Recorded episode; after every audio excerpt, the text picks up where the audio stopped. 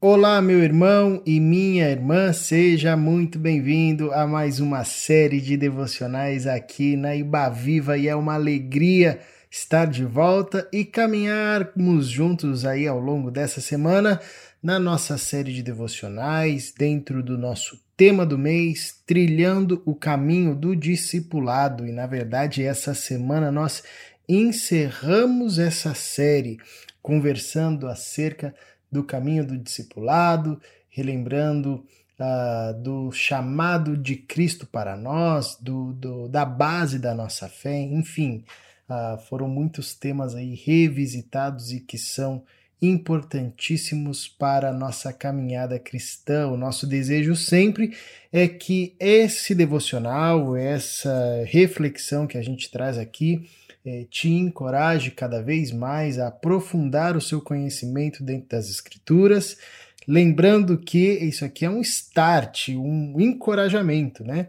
Para que você aprofunde a sua vida devocional, tenha o seu tempo com a sua Bíblia, com o seu caderno, lendo o texto bíblico, anotando, enfim, isso aqui é um start, um encorajamento para que você aprofunde a partir disso dentro da temática que nós estamos conversando.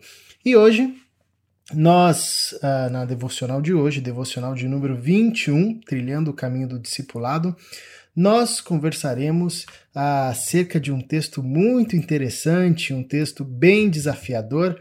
O nosso tema hoje é o momento decisivo, pegando o gancho na palavra do Israel que foi uh, entregue ontem para nós, né? É, e nós vamos refletir ao longo dessa semana a partir de um pouco do que o Israel trouxe para nós. E o texto base de hoje se encontra no Evangelho de Lucas, capítulo 14, do versículo 25 ao versículo 26. Esse texto e os versos seguintes foram os versículos base da palavra da pregação do Israel mas é, eu vou apenas aqui me ater na introdução para é, iniciarmos a conversa dessa semana. O texto diz assim, Lucas capítulo 14, do verso 25 ao verso 26. Depois recomendo que você leia todo o texto e, se se animar, leia todo o capítulo. Enfim, é, engate aí na leitura bíblica. O texto diz assim: Uma grande multidão ia acompanhando Jesus. Este, voltando-se para ela, disse: se alguém vem a mim e ama o seu pai, sua mãe, sua mulher, seus filhos, seus irmãos e irmãs, e até a sua própria vida, mais do que a mim, não pode ser meu discípulo. Bom, até aí, depois você pode continuar a leitura. Essas palavras, a princípio, são palavras é, muito duras. E de fato elas são, não apenas a princípio, mas elas são palavras bem desafiadoras. E quando nós ouvimos essa palavra da boca de Jesus, uh, num primeiro instante nós ficamos chocados, né? Porque nós sabemos que Jesus, ele mesmo é chamado príncipe da paz, ele mesmo é chamado uh, dentro do seu ministério a reconciliar as relações, inclusive entre pais e filhos, entre as gerações, né? Jesus é, nós sempre enxergamos em Jesus essa ponte de reconciliação uh, com Deus e também com o próximo. E aqui nós temos uma mensagem forte de Jesus falando para aqueles que estavam acompanhando, né? Você tem uma grande multidão que acompanhando Jesus. É, e Jesus traz essa mensagem a essa grande multidão, falando a respeito do preço do discipulado. Se alguém vem a mim e ama seu pai, sua mãe, sua mulher, seus filhos, seus irmãos irmãs e até sua própria vida mais do que a mim, não pode ser meu discípulo. É uma palavra dura. É, e, e, a princípio, né, um entendimento equivocado seria achar que é, Jesus, obviamente, estava desvalorizando, desconsiderando as relações fraternas e as relações afetivas mais próximas, né, que é, são aqui que, que é aqui a relação familiar, né, onde como Jesus põe pai, mãe, é, mulher, filhos, enfim, irmãos e irmãs, essa figura fraterna, né? Obviamente que a fé cristã não tem nada contra a família e a fé cristã é, não tem nada contra as relações e vínculos fraternos entre os familiares. Pelo contrário, né? Zela por isso e encoraja a todo instante isso. A, mensagem de Jesus aqui não é uma mensagem contra a família, não é uma mensagem é, a favor da destruição ou da, des, é, da dissolução dos laços familiares. Não é isso daqui que se trata o texto, né? Pelo contrário, o que Jesus está é, ensinando aquela multidão que estava o seguindo e também aos seus discípulos e, obviamente, a nós, é que seguir Jesus tem um preço. É que o discipulado ele tem um custo. É, a mensagem do Evangelho nos coloca diante de um momento decisivo. Como bem destacou Israel, e esse momento decisivo é, significa dar um passo na direção de, de Jesus, né? Responder ao movimento de Jesus que vem até nós e nos convida para caminharmos com Ele. É, e esse passo significa, esse passo na direção de Jesus significa abandonar todas as coisas da antiga vida é, e colocá-las todas na posição correta que é abaixo do senhorio de Cristo. O que Jesus está dizendo nesse texto, e no final fica bem claro quando ele diz: é, se alguém vem a mim, ama o seu pai, sua mãe, mulher, filhos, irmãos, irmãs, e até sua própria vida mais do que a mim, não pode ser meu discípulo. Esse é o ponto. É, Jesus não está dizendo que para segui-lo nós vamos deixar de amar nossa mãe, nosso pai, nossos irmãos, nossos amigos e a nossa própria vida. Não é essa mensagem aqui, está bem claro isso, né? O que Jesus está dizendo é que uh, até essas fontes de amor primárias, né? Pai, mãe, irmãos, enfim, uh, e a nossa própria vida, e que são é, parte da nossa identidade, da nossa história, e que são fortes e que são é, forças avassaladoras. Até mesmo é, é, essas expressões de amor, elas precisam estar submetidas ao senhorio de Cristo. É, o, o amor que eu sinto àqueles que estão à minha volta no primeiro vínculo tem que estar abaixo do meu amor a Cristo Jesus.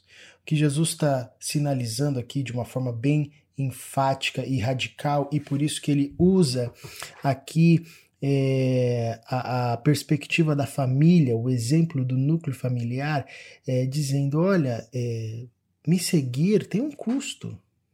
Eu, eu, eu, eu sou o Senhor, eu sou o Mestre eu, eu não divido essa posição de, de governo e de controle da vida com outras coisas, nem mesmo com aquelas que nos são mais caras e essenciais, né? Que são as relações ali familiares e até mesmo o amor à própria vida. Então, esse é o ponto aqui. Ah, Jesus está colocando aquela multidão que o seguia diante de de um questionamento, de uma reflexão, de uma decisão, em um momento exatamente decisivo, que era vocês precisam renunciar o governo da sua própria vida e dar e entregar é, esse controle, esse governo a mim, para que eu seja o Senhor não apenas da história, mas o Senhor da vida de vocês, de fato, mestre. Esse é o ponto inicial do discipulado. O discipulado começa com esse choque de realidade, com essa verdade de que é, Cristo precisa se tornar o objeto primário do nosso amor. Cristo precisa se tornar a fonte de qual emana o nosso amor e aquele a quem o nosso amor é direcionado. Os nossos olhos estão voltados. Cristo precisa é, ser o ponto central do nosso olhar, aquele olhar de quem é, sabe que a, a, a, fonte da vida está ali, né? Uh, nós passamos aqui, eu e a minha esposa, recentemente, né? Pela chegada do Lucas, o, o nosso terceiro filho, e tá bem fresco na nossa memória, principalmente na minha, né? Como o bebê recém-nascido ele olha para a mãe, né? De um jeito totalmente diferente. Você pode chamar a atenção dele com buzina, com com confete, com o que for, ele não vai olhar para o pai, ele vai olhar para a mãe, porque ele reconhece na mãe ali é o local onde os seus olhos descansam, onde é, a, ele encontra a saciedade, onde ele encontra ali a segurança, aquele colo é, que traz a vida, traz o sustento para ele. Jesus está tá reclamando aqui aos seus discípulos e, aos, e a, a multidão que o seguia, que pretendia é, o seguir, é, um ponto um, um ponto central, que é Cristo deve ser o primeiro. Não tem como ter o melhor dos dois mundos. Não tem como é, ter Cristo como mais um troféu dentro da minha galeria. É, não tem como ter Cristo ah, e mais uma série de outras coisas. É Cristo e ponto. Né? Então, o caminho, o começo do discipulado passa, né? E o discipulado passa por esse ponto é, de, de romper com qualquer tentativa de ter outro mestre que não Jesus Cristo de Nazaré. E até mesmo aqueles elementos que nos são é, mais é, próximos e mais é, cruciais na história também são é, desafiados e chamados a serem colocados no seu devido lugar. Muitos discípulos de Jesus, sobretudo no começo da igreja cristã, enfrentaram a literalidade é, desse texto. Sobretudo quem era judeu e se convertia ao cristianismo, é, eles tinham que fazer uma decisão é, que passava por isso que Jesus disse. Porque quando eles se declaravam discípulos de Jesus, mesmo sendo judeu ou até mesmo pagão, gentil, enfim, dependendo da, da, da expressão religiosa ali que eles seguiam, eles eram expulsos da família, eles eram abandonados, eles eram lançados para fora das suas próprias casas, perdiam os vínculos, mulheres eram é, repelidas pelos seus maridos, maridos ah, perdiam suas mulheres, os filhos eram lançados para fora da casa de seus pais, é, tamanho preço que eles pagavam, que era literalmente essa fala de Jesus, né? Amavam mais a Cristo do que os seus próprios familiares. Não que eles deixassem de amar, essa partida era muito doída, porém é, eles sabiam que Cristo agora se tornava é a centralidade da vida deles. Essa realidade acontece ainda hoje, sobretudo em países perseguidos. Já tive experiência de conversar com missionários, e você provavelmente já deve ter ouvido histórias assim, é, de cristãos em países perseguidos que é, são abandonados pela família, literalmente, quando eles se convertem a Cristo e quando eles assumem um testemunho por Cristo Jesus. O que Jesus está pondo aqui para gente é, pode acontecer dessa forma como está posta, né? Mas, para além disso, tem um princípio aqui, e o princípio é o preço do discipulado, e o preço do discipulado é abrir mão de todas as coisas que podem rivalizar com Cristo né, no nosso coração, é, para que de fato Jesus Cristo seja o único Senhor, o único Mestre, a única palavra norteadora, o único Messias é, a quem nós rendemos a nossa vida e por quem nós direcionamos as nossas ações. Paizinho, como é difícil ah, entregar o controle da nossa vida a Ti. Como é difícil render os nossos pensamentos, desejos e vontades a Ti. Converta o nosso coração, Senhor. Que até mesmo aquelas coisas que nos são mais vitais, aquelas coisas que é, nós temos maior apego, que pela força do, da tua ressurreição, do teu espírito, que até mesmo essas coisas sejam postas de lado e submetidas ao teu senhorio.